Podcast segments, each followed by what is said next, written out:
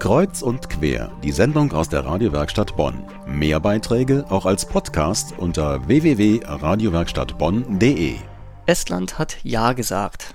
Estland ist erst seit vier Jahren Teil der Europäischen Union und im Gegensatz zu den Iren stehen die Esten hinter dem EU-Reformvertrag. 91 Abgeordnete haben mit Ja, nur einer mit Nein abgestimmt. Das bedeutet, eine große Umorientierung vom Osten hin zum Westen hat im Land stattgefunden, das schließlich einmal von der ehemaligen Sowjetunion beherrscht wurde und für viele Einwohner ist auch heute noch Russisch ihre Muttersprache. Aber seit der Revolution vor 17 Jahren streben die Esten unermüdlich nach vorn und haben auch Touristen viel zu bieten. Julia Mahnke hat die beiden Städte Tallinn und Tartu besucht.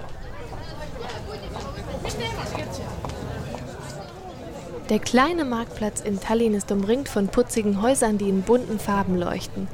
In den Cafés, die im Sommer mit Stimmengewirr in allen Sprachen erfüllt sind, findet man schon Europreise, obwohl die offizielle Währung weiterhin die estnische Krone ist.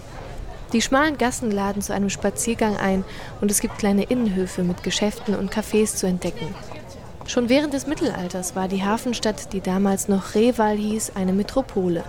Überbleibsel aus dieser Zeit, wie zum Beispiel die gut erhaltene Stadtmauer, hat der Altstadt den Status des UNESCO-Weltkulturerbes eingebracht. Es gibt allerdings auch noch viel zu tun, meint die Studentin Keiu Jurma.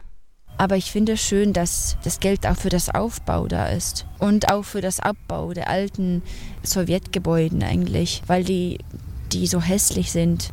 Und jetzt stehen so viele leer, die ganzen Gebäude, wo die Kolhose drin war. Man fährt in einen kleinen Ort rein und zuerst sieht man die, die grauen, großen Kolhosegebäude. Fährt man von Tallinn aus durch die dünn besiedelte grüne Landschaft Richtung Süden ins Landesinnere, gelangt man in die Universitätsstadt Tartu. Die Uni prangt in leuchtendem Weiß und die technische Ausstattung der Seminarräume lässt Deutsche vor Neid erblassen. Sowieso sind die Esten ein fortschrittliches Volk, das sich auf WLAN sogar in Restaurants und in Fernbussen verlassen kann. Nicht immer allerdings ist die rasante Entwicklung von Vorteil. Das neue Kaufhaus Kaubermeier zum Beispiel ist in Windeseile gebaut worden und trägt den Spitznamen Tallinner Ylikol, Universität Tallinn, denn die soll angeblich genauso hässlich sein wie das Kaufhaus in Tartu. Elke Hanusch, DAAD-Lektorin an der Uni, lebt schon seit sechs Jahren in Tartu.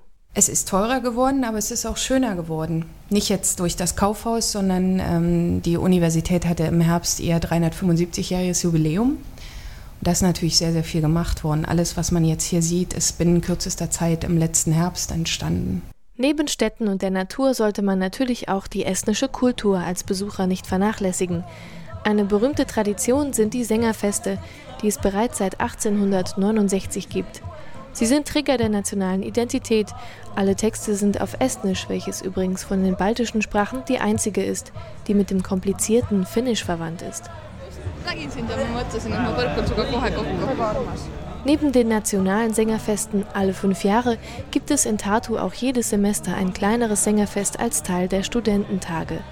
Konzerte, Partys, Filmvorführungen und Spiele finden dann statt, an denen nicht nur Studenten ihre Freude haben. Keju Jurma ist schon oft dabei gewesen. Vor zwei Jahren hatte ich da so eine richtig patriotische, ein patriotisches Erlebnis. Da hat man ähm, ein Lied von Donis Maggi gesungen, der ist jetzt ungefähr 55 und hat auch in der singenden Revolution dann mitgemacht und viele Lieder stammen von ihm.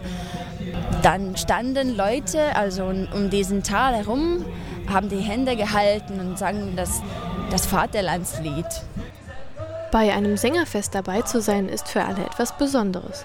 Die ausgelassene Stimmung und die Leidenschaft der Ästen überträgt sich schnell und die Texte, die oft noch aus der Zeit der Revolution stammen, lassen die Geschichte des kleinen Landes für einen Abend wieder lebendig werden.